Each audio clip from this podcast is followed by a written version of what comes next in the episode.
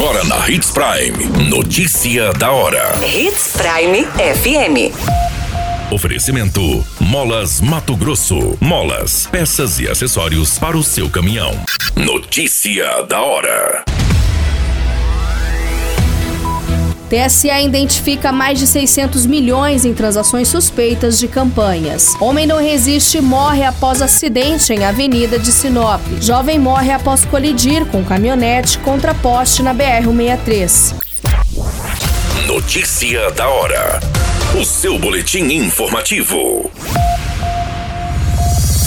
O Tribunal Superior Eleitoral identificou mais de 600 milhões em transferências suspeitas após análise da prestação de contas parcial de campanha, entregue pelos candidatos entre os dias 9 e 13 de setembro. Ao todo, foram detectados mais de 59 mil casos de doações ou gastos potencialmente irregulares, segundo informou a Justiça Eleitoral.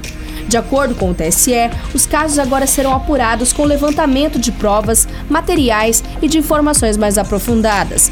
As suspeitas foram alcançadas por meio do cruzamento de dados de diferentes órgãos de controle, como o Tribunal de Contas da União, a Receita Federal, o Conselho de Controle de Atividades Econômicas e a Polícia Federal.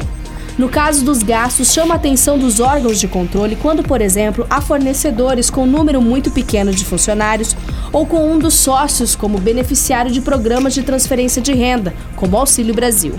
Levantam suspeita também os casos de empresas criadas neste ano, tendo como sócio algum filiado a um partido ou parente de candidato.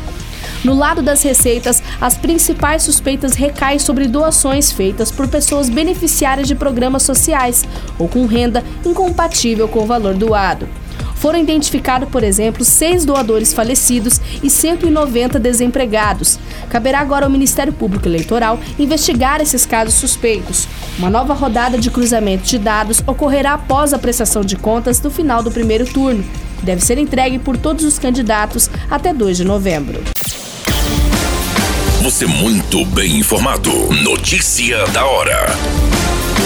Na Hits Prime FM. O homem identificado como Misael da Silva Costa, de 42 anos, não resistiu e acabou falecendo no Hospital Regional de Sinop após uma ocorrência de trânsito na Avenida André Maggi, no município. O acidente foi registrado no dia 17 de setembro e a vítima ficou internado por alguns dias na unidade. Segundo as informações coletadas, o irmão acabou comparecendo à delegacia de Polícia Civil para informar que a vítima havia sofrido um acidente no dia 17 de setembro, na Avenida André Maggi, não sendo comunicado o local exato. As informações é que o homem estava em uma motocicleta quando sofreu este acidente. Um conhecido da família foi até a residência informar que a vítima havia rampado um quebra-molas na avenida e que acabou perdendo o controle e sofrendo o um acidente, sendo socorrido pelo Corpo de Bombeiros. Desde a data do fato, o homem estava internado no hospital, onde não acabou resistindo aos ferimentos e acabou falecendo. Foi relatado que a vítima atuava como torneiro mecânico no município. O boletim de ocorrência informando o óbito foi registrado para as devidas providências. Notícia da hora. Na hora de comprar molas, peças e acessórios para a manutenção do seu caminhão, compre na Molas Mato Grosso. As melhores marcas e custo-benefício você encontra aqui. Ligue 3515 9853 que a entrega mais rápida da cidade chega até você. Em Sinop, na Rua Valdir Dorner, 666, Setor Industrial. Em todo o estado, peças e acessórios para o seu caminhão é com a Molas Mato Grosso. Unidades também em Várzea Grande e Cuiabá. Molas Mato Grosso.